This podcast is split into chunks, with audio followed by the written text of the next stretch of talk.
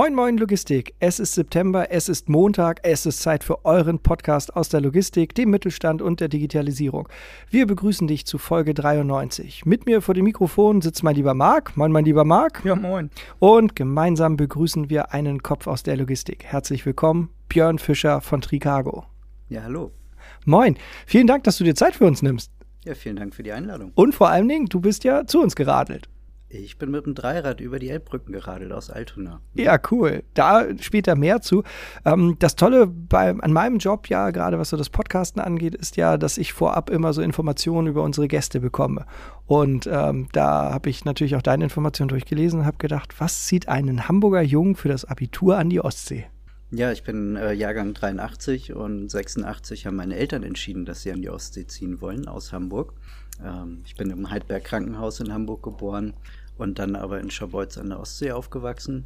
Das hatte berufliche Gründe. Mein Vater hat bei Dräger in Lübeck gearbeitet und dann einen kürzeren Weg. Und außerdem war die Nähe zum Wasser was, was meine Eltern auch bewegt hat, ähm, weil sie da schon öfter Urlaub gemacht haben. Ja, und so bin ich an einem Luftkurort aufgewachsen und zum Gymnasium dann auch mit dem Fahrrad von Scharbeutz nach Timnow geradelt jeden Morgen und da geht es ja den Badeweg oder die Lindenallee runter, direkt an den Strand fast, an die Strandallee. Und bin dann parallel zur Ostsee mit meinen Schulfreunden zum Gymnasium gefahren. Und was mich besonders geprägt hat, waren die Zeiten im Frühjahr und Herbst. Da korreliert nämlich der Sonnenaufgang über der Ostsee mit dem Schulbeginn. Das heißt, man fährt drei Kilometer an der Ostsee entlang und sieht diese Sonne aufgehen. Ah. Und denkt sich so, das ist mal ein Schulweg, das ist mal eine Zeit und da haben wir dann uns sowieso das ganze Jahr immer auch mit Klassenkameraden unten getroffen, sodass wir am Ende so ein Pulk von acht bis zehn Schülern waren, die dann angekommen sind gleichzeitig. Und wir sind dann tatsächlich in diesen Zeiten zehn Minuten früher losgefahren, um am letzten Strandaufgang vor unserem Gymnasium einmal runterzugehen und uns an den Strand zu setzen und zehn Minuten dem Sonnenaufgang zuzuschauen. Boah. Und wenn ich so zurückdenke, ist das auf jeden Fall auch etwas, was so jetzt meinen beruflichen Werdegang beeinflusst hat, diese Mobilität mit dem Fahrrad.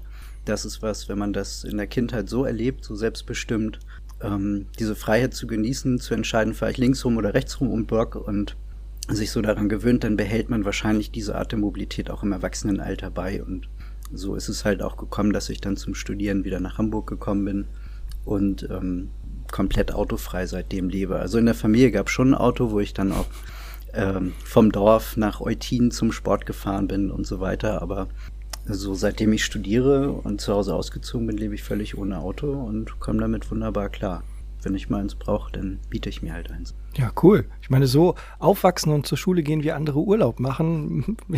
Also Marc oder ich, einer von uns beiden hat gedacht, oh, guter Schulweg war, wenn du nicht abgezogen wurdest. Nein, um Gottes Willen. Nach dem Ingenieurstudium, was dann ja ähm, stattgefunden hat und äh, vor allen Dingen mit dem Schwerpunkt Produktionstechnik und Management ging es ja ganz klassisch und, und traditionell über Projektmanagement und Projektleitung nicht so traditionell in das Unternehmertum. Was, was trieb dich dazu an? Also meine Eltern haben sich auch irgendwann selbstständig gemacht mit einem ähm, Gastrobetrieb und da habe ich das kennengelernt, wie das Unternehmerleben so ist. Und als ich dann als Angestellter im Anlagenbau und Medizintechnik unterwegs war, habe ich halt mich auch so reingehängt, als wäre ich eigentlich selbstständig und habe dann gedacht, wieso, wenn ich mich so reinhänge, kann ich ja auch selber was mitgründen. Und äh, entstanden ist es auf der Suche nach einem Surfmobil, also eine Alternative zu einem Surfbus. Da habe ich mir dann verschiedene Spezialfahrräder angeschaut und ein Berliner Startup gesehen, Velogista, die genau diese Radlogistik ähm, bundesweit als erste vorgestellt haben und das hat sofort verfangen. Und da habe ich dann auch nach einer Nacht drüber schlafen und am nächsten Tag eine Initiativbewerbung geschrieben, so was muss ich tun, um für euch die Niederlassung in Hamburg aufbauen zu dürfen. Und ja, dann gab es einen Erfahrungsaustausch und das Startup war noch sehr jung und hatte auch noch keine schwarzen Zahlen geschrieben und andere Sorgen als Expansion. und dann war klar, dass wir was Eigenes machen. Und dann haben wir ein Gründungsteam zusammengetrommelt und eine Genossenschaft gegründet. Cool. Wie war das am Anfang mit der Selbstständigkeit? Das war bestimmt auch ein bisschen, bisschen spooky, oder? Jein. Also ich komme da aus einem trockenen, warmen Nest, hatte ein Dippel-Ing in der Tasche und wusste, wenn ich das jetzt hier versuche und das nicht klappt, dann ähm, kann ich wieder als Ingenieur arbeiten. Insofern war für mich das Risiko überschaubar. Wir haben sehr wenig Eigenkapital eingesetzt, dafür viel Muskelhypothek, ähm, klassisches Garagen, Garagen-Startup, also ich sag mal, wenn man da jetzt nicht gleich ähm, eine Viertelmillion Euro an Schulden aufnimmt und sich irgendwo reinstürzt, wo man dann, wenn es schief geht, länger dran zu knabbern hat, dann ähm, glaube ich, ist das wenig Risiko. Zumindest aus meiner Perspektive war das kein großes Wagnis, aber natürlich war das am Anfang ähm, ein kleines Besteck und eine kleine Flamme und wir haben es langsam größer gemacht, Schritt für Schritt und sind so organisch gewachsen, dass es sich immer eigentlich gut angefühlt hat, dass wir uns nicht übernommen haben mhm. und auch nie Investoren im Rücken hatten, die jetzt äh, uns unter Druck setzten oder eine Kreditlinie von der Bank. Also das war sehr selbstbestimmt und ja, war ist alles gut gelaufen cool. Ähm, nur ist es ja so, wenn man Vorstandsaufgaben, Führungsaufgaben hat, auch in der Entwicklung tätig ist, ne, das ist ja schon ein Pensum, was nicht ohne ist. Wie sorgst du bei dir persönlich für Ausgleich? Mhm. Also ich spiele gern Klavier. Und durch das Aufwachsen an der Ostsee bin ich im Wassersport, im Windsurfen sehr begeistert und habe auch mehrere Partnerschaften, die mich ähm, stützen. Und ich fahre viel Fahrrad, was auch gesund ist, an der frischen Luft sich zu bewegen, da kommen einem auch die besten Ideen. Ja, das stimmt. Bewegung in der frischen Luft ist gut. Machen wir auch viel zu selten, Marc. Ja. Ein Biathlon ja. oder so sollten wir mal machen. ähm, und, und was natürlich auch noch eine große Herausforderung ja auch ist, ähm, sich immer weiterzubilden. Das heißt, so ein bisschen zu schauen, was passiert in der Branche, was für euch ist natürlich auch wichtig, so vielleicht was passiert im technologischen Bereich, was passiert aber auch im, im, im Bereich der Logistik. Na, wie bildest du dich weiter? Wie hältst du dich so äh, mental auf, auf Stand? Podcasts sind deine Freunde. Wie ja. Diese hier zum Beispiel. Habe ich sehr gerne gehört und ähm, auch zum Beispiel den Drosten-Podcast, den vielleicht auch viele gehört haben, oder da auf den, da bin ich eigentlich auch so in diese Schiene mit reingekommen, dass äh, doch sehr viel Wissen vermittelt wird.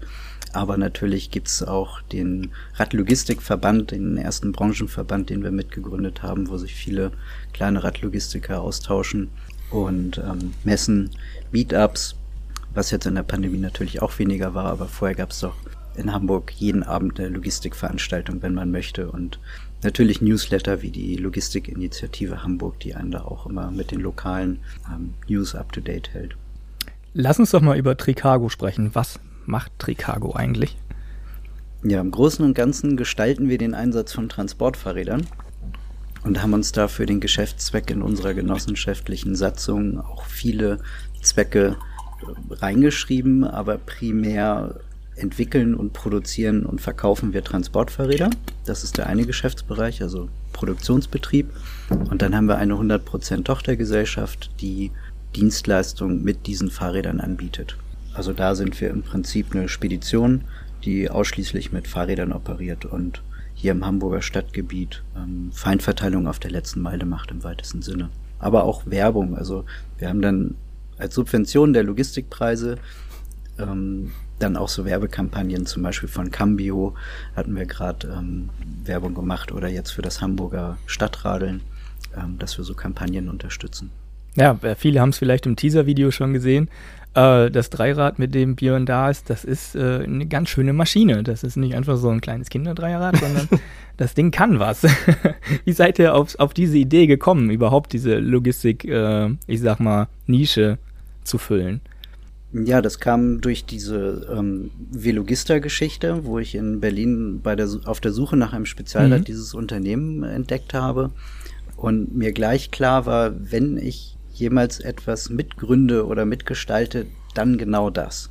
Und ähm, das liegt daran, dass es nicht nur ein ökologischer Kontrapunkt in der Logistikbranche ist, sondern auch ein sozialer. Also die Beschäftigungsverhältnisse in der Logistik sind nicht immer lupenrein und, Nett ausgedrückt. Ähm, wir wollten halt nicht nur ökologisch, sondern auch sozial anders agieren. Und ähm, ja, da schien halt die Genossenschaft mit äh, festangestellten, äh, unbefristeten, sozialversicherten Beschäftigungsverhältnissen oberhalb des Mindestlohns als ja ein schönes Gesamtpaket. Und ja, auf die Genossenschaft gehen wir dann wahrscheinlich später noch ein. Ne? Ja, Sehr progressiver Ansatz. Aber auch so ein bisschen, was heißt ein bisschen, ein bisschen ist ein bisschen untertrieben, schön Selbstverwirklichung auch in diesem ganzen Projekt auch versteckt, ne? Also wirklich das, was man selbst irgendwie so vermisst in der Welt, einfach umgesetzt. Richtig. Klasse. Was auch dazu führt, dass viele Idealistinnen sich uns angeschlossen haben, die gleich gesehen haben, boah, das ist ein Projekt, wo nicht nur diese eine Scheibe sich rausgenommen wird, sondern dass wir schon schauen, wie wollen wir insgesamt mhm. wirtschaften und ähm, ja, unternehmerischen, die unternehmerische Freiheit nutzen, um Wandel auch zu gestalten. Mhm. Und das ist, ähm, das macht vielen Spaß, wo man halt auch einen hohen Grad der Partizipation hat, um so ein Unternehmen in der Gründung kann man natürlich viel beeinflussen. Ja, das garantiert sogar. Ähm, in der Logistik, welche Probleme löst ihr da konkret? Also ihr macht auf der letzten Meile, hast du ja gesagt. Die Meter. Die Meter. ja, ganz konkret bieten wir da eine Alternative zu einem Kleintransporter. Ähm, wir machen ähm, Briefkästen leer, wir machen Postfächer leer, wir holen bei Unternehmen die Ausgangspost ab, bringen das in Verteilzentren, also sagen wir im Großen Ganzen Postdienstleistungen.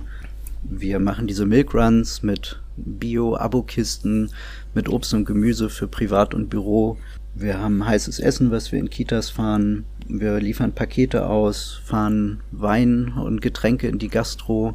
Ähm, aktuell machen wir im Prinzip auch Entsorgungslogistik. Unser neuester Kunde Delinat ähm, beauftragt uns damit leere Weinkartons wieder einzusammeln, die extra für den Mehrwegeinsatz mhm. ähm, entwickelt wurden und so ja, haben wir viele kleine Unternehmen, mit denen wir zusammenarbeiten und ähm, das Netzwerk an Touren wird immer größer und ja, es macht Spaß, mit vielen kleinen Unternehmen zu operieren, die auch ähnliche Werte wie wir verfolgen.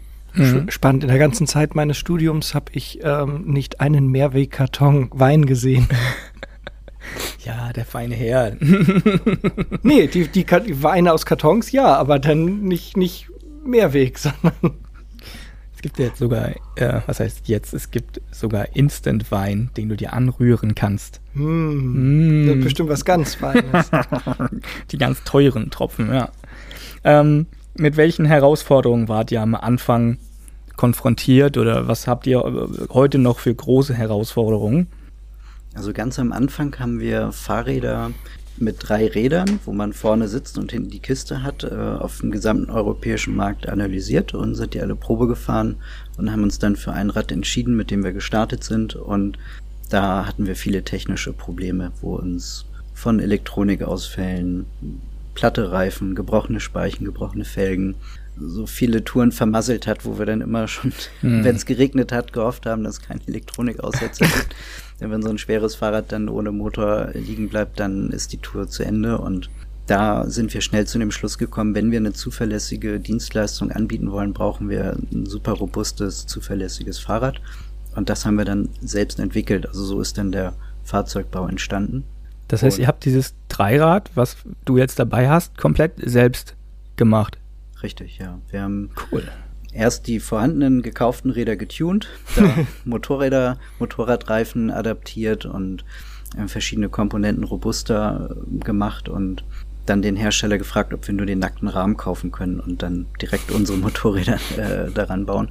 Und das wollten die nicht. Und dann sind wir zu einem Rahmenbauer in Hamburg gegangen und haben mit dem besprochen, wie so ein Rahmen aussehen müsste, damit wir unsere Komponenten da integrieren können. Haben dann äh, in vier Jahren jeweils ein Prototyp pro Jahr gebaut die fahren auch noch bis heute.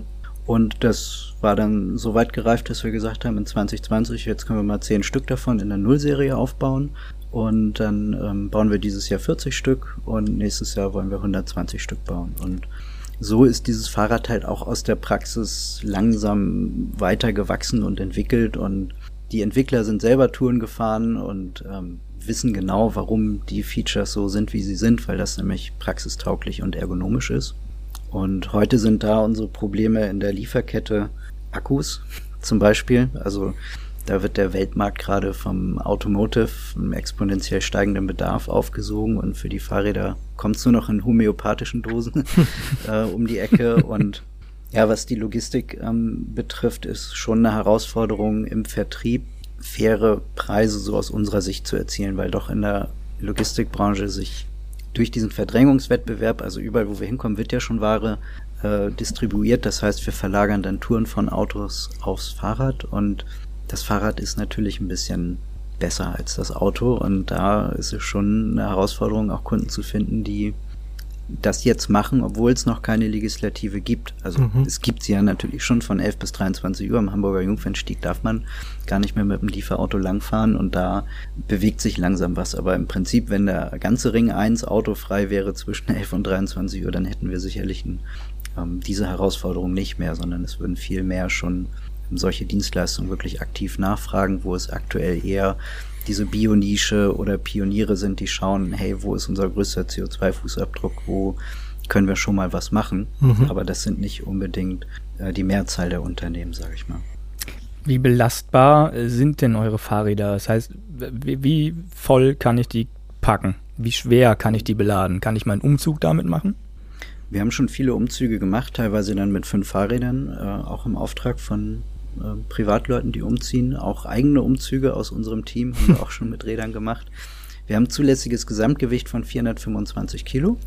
Boah. Und davon sind 210 Kilo Nutzlast.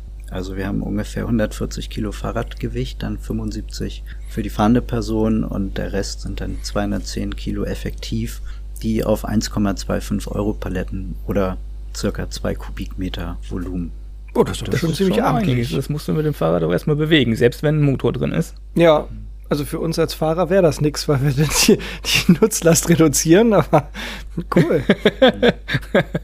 ja, dann passt halt nur noch irgendwie weniger ein, ein Sack Baumwolle hinten rein. Behindert oder limitieren irgendwelche gesetzlichen Regelungen den Betrieb der Fahrräder? Ich meine, es ist ja dann doch schon ein größeres Fahrzeug auch. Ne? Ist ja dann nicht mehr nur so ein kleines Fahrrad. Du hast eben gesagt, du bist, äh, wolltest gerne durch den alten Elbtunnel herkommen und da haben sie dich auch schon nicht gelassen. Genau. Das ist jetzt eine Betriebsvorschrift von der Hala. Ähm, diese 90 Zentimeter sind jetzt ein lokaler Sonderfall, aber grundsätzlich die STVO ist unser Freund. Also wir dürfen auf der auf beiden Infrastruktur fahren, wir dürfen auf dem Radweg fahren, wir müssen auf der Fahrbahn fahren. Seit 98 müssen Fahrräder ja auf der Fahrbahn fahren, außer seine Radwegbenutzungspflicht angeordnet, von der mehrspurige Fahrräder aber ausgenommen sind. Das heißt, wir haben legal immer die Wahlfreiheit ah. und sind dadurch die absoluten Könige in der Innenstadt. Äh, zudem sind viele Einbahnstraßen freigegeben für Fahrräder. Wir dürfen legal auf dem Gehweg parken. Also wenn ich so drüber nachdenke, ist eigentlich die einzige Limitierung da, dass wir nicht auf die Autobahn fahren dürfen. Bauartbedingt nicht über 60 km/h schnell fahren können, aber meistens wollen wir das auch nicht. Ja, Und, besser ähm, ist es, ne? Sehr cool. Sag mal, ähm, äh, du hast es eben ja schon angesprochen. Warum habt ihr die Form einer, also die, die, die Gesellschaftsform als Genossenschaft gewählt? Das ist ja für ein Startup eher ungewöhnlich. Richtig, die Genossenschaft ist maximal Startup-feindlich. Also schreckt alle Investoren äh, maximal ab. Mhm. Das haben wir auch als Erfahrung gemacht. Ja, wir haben uns gedacht, wir brauchen nicht nur ein postfossiles Zeitalter, sondern auch ein postkapitalistisches. Und das wird vielleicht noch ein paar hundert Jahre dauern, aber die Genossenschaft ist so ein Babyschritt in diese Richtung, weil es zwar eine Kapitalgesellschaft ist, aber der Profit steht nicht an erster Stelle, sondern das Wohl der Mitglieder. Und das ist halt der gemeinsame Geschäftsbetrieb. Das ist letzten Endes auch eine Dividende, aber ähm, in erster Linie geht es auch um die Verfolgung der Zwecke und das ist halt die, die Förderung von Transportfahrrädern. Und so sind wir in der Gesellschaft breit verankert, weil wir über 100 Mitglieder haben, die auch alle als Multiplikatoren wirken. Also wenn wir irgendeine Herausforderung haben, dann packen wir das in unseren Newsletter und vielleicht meldet sich sofort jemand, der uns da helfen kann. Und es sind auch Angestellte, also die Hälfte der Belegschaft, wir sind jetzt 37 Leute, über beide Gesellschaften, von denen ungefähr die Hälfte auch äh, ein Anleger ist. Und mhm. so können die dann auch mitges mitgestalten auf der Generalversammlung, können die im Prinzip alle Vorstände und Aufsichtsräte abwählen, wenn sie die Generalversammlung mobilisieren und ähm, neue reinwählen, was ja letzten Endes auch stärker ist als ein Betriebsrat. Und diese demokratischen Prinzipien sind uns halt auch wichtig gewesen, dass wir eine Organisation schaffen, die nicht von einer Person alleine in vier, fünf Jahren hochgebimst wird und dann für zwei Millionen an DHL verkauft mhm. wird, sondern das ist jetzt etwas, wo wir eine 75 Prozent Mehrheit auf der Generalversammlung bräuchten, um diese Genossenschaft aufzulösen und zu verkaufen. Und das schafft man vielleicht bei zehn Leuten noch, aber mhm. ich glaube, jetzt über 100 Mitglieder wird das sehr schwer, ähm, diese Entscheidung durchzubekommen. Und ja, ja, so haben wir etwas geschaffen, was auch nach uns ähm, erstmal kein Instrument ist, um sich möglicherweise selbst zu bereichern und andere zu treten, die weiter unten mhm. äh, dann in der Hierarchie stehen. Und ähm, ja, das ist so im Großen und Ganzen das, was für die Genossenschaft spricht aus unserer Sicht großartig. Ich finde vor allen Dingen cool, dass das sehr authentisch ist, wenn man sagt, okay, wir gehen dabei, wir wollen die letzte Meile nochmal anders denken, wir wollen die Innenstädte irgendwie ein bisschen hübscher und autofreier machen, ähm, CO2 reduzieren so und dann sagt man einfach, okay, aber das ist ja nicht alles. Diese Nachhaltigkeit hat ja auch immer noch eine soziale Ebene. Finde ich cool. Das ist mhm. sehr, sehr authentisch. Finde ich großartig. Was sind aus deiner Sicht sonst so die großen Herausforderungen in der Logistik heute? Du schaust da ja nochmal ein bisschen mit einer anderen Brille drauf als wir. Die großen Herausforderungen sehe ich zum einen in der Digitalisierung des Verkehrssektors. Der steht uns noch bevor. Andere Lebensbereiche sind da schon durch.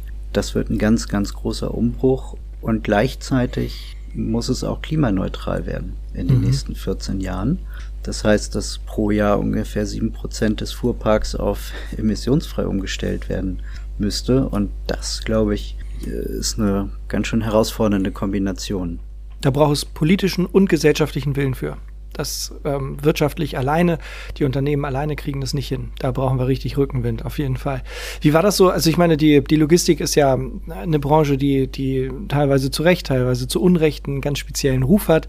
Also ich glaube, es gibt ja nur zwei, zwei Branchen, die noch verrufener sind als wir. Das sind die Banken und die Versicherung. Wie war das für dich als Quereinsteiger? Du hast jetzt ja das erste Mal dann vor ein paar Jahren Berührungspunkte gehabt. Als Projektmanager ist man ja eher in der Rolle eines Kunden und sagt hier, die Logistik muss mir mal von A nach B fahren. Wie war das so für dich? Ja, der Sprung ins kalte Wasser ist man ja als Windsurfer gewohnt und ich habe auch im Nachgang gehört, dass man sich typischerweise nicht in dem Bereich selbstständig macht, wo man schon viel Erfahrung gesammelt hat weil man dann emotionales Päckchen hat, wo man schon Frusterlebnisse hat und sagt, oh nee, nicht jetzt schon das nächste Entwicklungsprojekt, sondern ein völlig unbeschriebenes Blatt äh, sich vornimmt und da dann einfach reingeht. Und ja, ich habe mir die allgemeinen deutschen Spediteursbedingungen in der Fassung 2017 durchgelesen und äh, ein bisschen Marktrecherche betrieben und letzten Endes gemerkt, dass das Feuer, was in einem selbst dann brennt, für die Sache andere ansteckt und äh, Kunden nicht fragen, bist du denn überhaupt gelernter Speditionskaufmann, sondern die fragen, hey, was macht ihr denn im Winter? Könnt ihr denn auffahren? Oder was ist bei Regen und so? Und wenn man da dann diese Bedenken ausräumt, dass wir dann trotzdem liefern und das zuverlässig hinbekommen, dann haben wir gemerkt, läuft das einfach. Und ähm, wenn man dann erstmal eine Chance hat, sich zu beweisen, dann bleiben auch alle Kunden eigentlich bei uns kleben. Und wir wachsen dann mit denen. Das ist auch Teil des Konzepts, dass wir da qualitativ uns nach oben abgrenzen, also Entschuldigung, nach unten abgrenzen. Also dass wir, dass wir schon schauen, dass alles super freundlich und sicher vor allen Dingen also passiert. Was ist ja genau der Knackpunkt. Wenn man für etwas so brennt, dann kann man das authentisch übermitteln. Dann ist die Frage nicht mehr, kannst du das überhaupt, sondern was kannst du noch? Mhm. Ja, dann kommt es auch eher zu so einem Pull bei den Kunden, dass sie sagen, sag mal, was geht denn noch, was können wir noch zusammen machen? Das ist natürlich super. Siehst du irgendwie so Tendenzen oder Trends, die man im Auge behalten sollte? Ja, auf jeden Fall wird es zunehmend Druck geben von der Legislative auf den Verkehrssektor, CO2 einzusparen. Im europäischen Umland gibt es schon deutlich autoärmere Städte, wobei ich da als Hauptfaktor den MIV, den motorisierten Individualverkehr sehe. Der ist natürlich um Größenordnungen also wirklich, wir reden über eine Million Autos, Pkw in Hamburg und vielleicht 150.000 ähm, gewerbliche Autos, die mhm. ähm, halt nicht vor der Haustür parken können, weil da schon alles vollgeparkt ist. Also die brauchen alle acht, acht Quadratmeter Platz und die ganze Stadt steht voll mit Autos und mh, hm, da werden Legislativen immer mehr kommen. Und gleichzeitig wird das diese Emissionsfreiheit im Betrieb geben von Fahrzeugen, die die immer wichtiger wird und ähm, andere Effekte wie steigende Mieten, kleiner werdende Lagerflächen in Innenstädten zugunsten größerer Verkaufsflächen, mhm. Zentralisierung zum Beispiel Amazon ähm, versus den Einzelhandel. Da wird die Internetbestellwut tendenziell steigen, anstatt dass die Leute sagen, ach, jetzt gehe ich mal lieber hier um die Ecke Schuhe kaufen.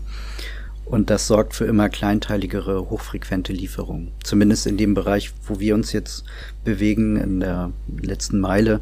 Die Logistik ist da natürlich noch äh, viel größer, was da mit Flugzeugen und Schiffen und so weiter und auch die LKWs, die wir niemals ersetzen werden. Also da wird vieles, glaube ich, unbetroffen bleiben, aber das, wo jetzt die äh, letzte Meile, was das angeht, da glaube ich, wird sich schon ähm, stark was ändern in den nächsten fünf bis zehn Jahren. Die Nachfrage ist da. Ja. Das glaube ich auch. Ähm, wir haben ja auch schon darüber gesprochen, der, der, das Thema CO2-Tracking wird wichtig. Ähm, wir müssen alles, also gerade diesen Ausstoß reduzieren.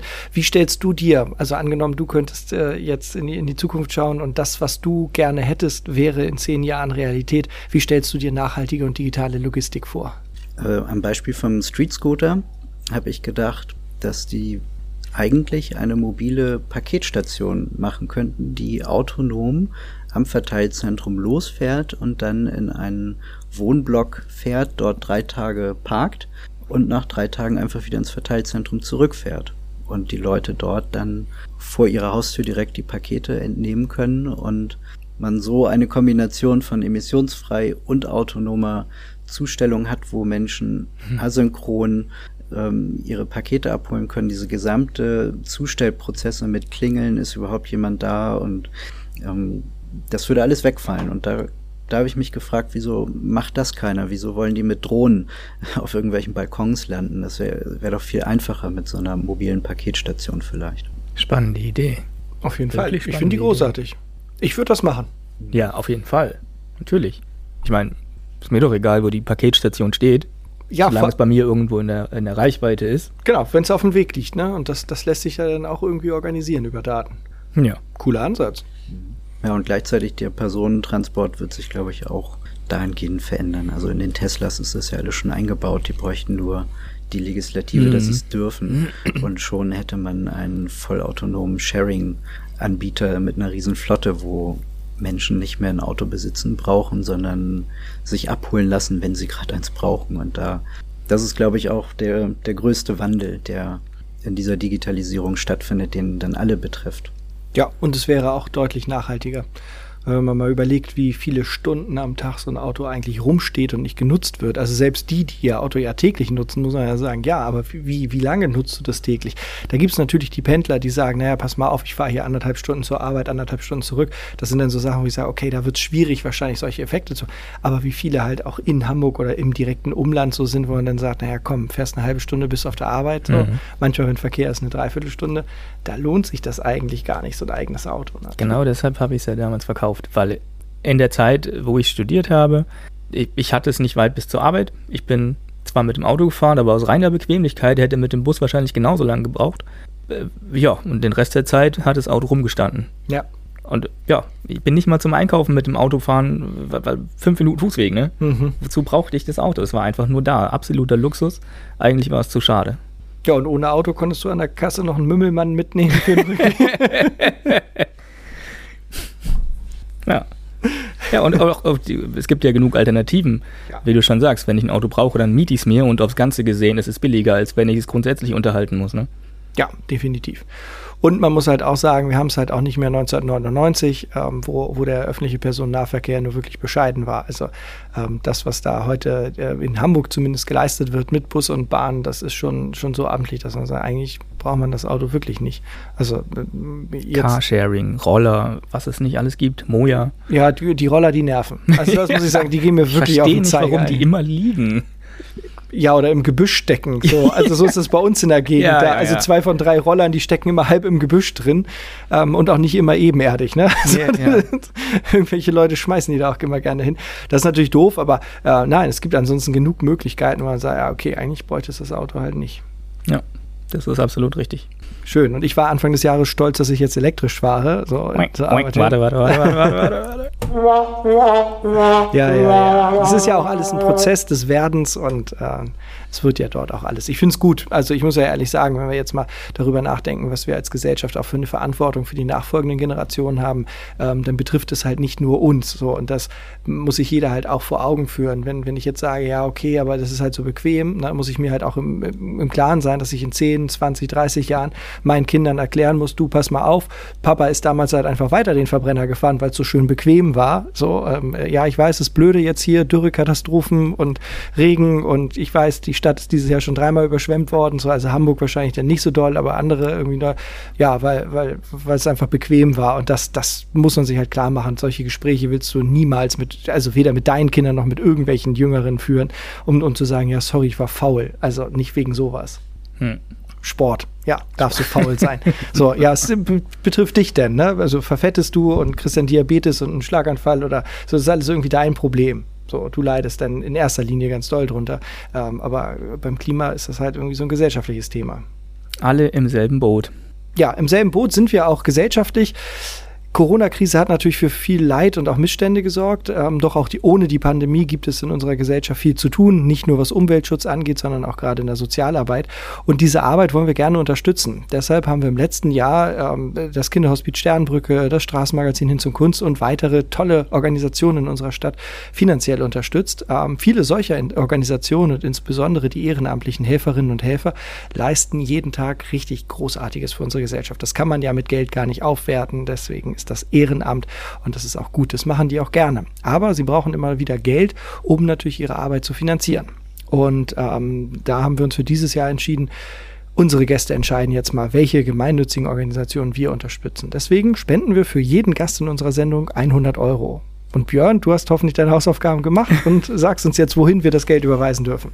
Ja, ich finde das eine wirklich großartige Maßnahme und bedanke mich ganz herzlich, dass ich jetzt diese Entscheidung treffen darf. Und sie fällt auf den Westwind e.V. Das ist ein Hamburger Verein, der auch den Status der Gemeinnützigkeit hat, die gespendete Fahrräder, also alte Kellerleiche oder ich kaufe mir neues und das alte spende ich einfach an diesen Verein, die dort mit Ehrenamtlichen diese Fahrräder wieder fit machen, sodass sie eine Werkstattqualität haben und zwei Jahre wartungsfrei fahren können und spenden die wiederum an Menschen, die Schwierigkeiten haben, sich sonst ihre Mobilität so ähm, selbst zu gestalten. Und das ähm, finde ich ein ganz tolles Projekt, wo im Prinzip Sachen auch vor dem Schrott bewahrt werden und gleichzeitig mhm. ähm, diejenigen, die Unterstützung brauchen, dort äh, Mobilität geschenkt bekommen. Cool. Das finde ich großartig. Jetzt werde ich wehmütig. Ich habe vor zwei Wochen meine zwei alten Fahrräder für 50 Euro auf eBay Kleinanzeigen abgegeben. Dann ja. hätte ich sie lieber gleich äh, verschenkt für einen guten Zweck. Gut, die waren geklaut, Marc. Nein. Nur eins davon und ich habe es geschenkt gekriegt. Davon möchte ich mich distanzieren. Ja, ja, es war auch Spaß, um Gottes Willen. Marc ist ein anständiger Typ. Also jedenfalls was Fahrräder beschaffen angeht. Schöne Idee, wie passend auch. Finde ich klasse. Spenden wir gerne. Schon notiert. Geht gut gemacht. Dann Björn, danke dir für deine Zeit. Schön, dass du hier warst. Ähm, Danke, Merlin, für deine Zeit. Schön, Dank. dass du hier bist. ja, vielen Dank an euch, dass ihr so einen tollen Podcast gestaltet. Wir sind stets bemüht. Gerne. Macht ja auch Spaß. Und wir haben immer tolle Gäste. Ja, das stimmt. Ausnahmslos. Dann hören wir uns nächste Woche und zwar haben wir da welches Thema, Merlin? Du hast die Sendungsplanung immer irgendwie mehr im Kopf als ich. Nächste Woche sehen wir uns wieder zwischen den Seiten. Ähm, ist das wir, nächste wir Woche sprechen, schon? Ja, wir sprechen, wie Arbeit die Gesellschaft verändert hat und was wir da gerade jetzt auch in der Digitalisierung für uns daraus lernen können, dass bestimmte Dinge einfach keine Naturgesetze sind, sondern dass Arbeit die Gesellschaft verändert hat und das nicht zwangsläufig so sein muss, sondern dass die Digitalisierung jetzt vielleicht auch Möglichkeiten bietet, Dinge, die sich jetzt in den letzten 150, 200 Jahren entwickelt haben, sich vielleicht auch ein bisschen anders entwickeln können. Ich bin sehr gespannt. Kannst du sein. Cooles Buch, was ich vorstelle. Wundervoll. Na dann, bleibt entspannt, kommt gut durch die Woche und tschüss. Tschüss. Tschüss.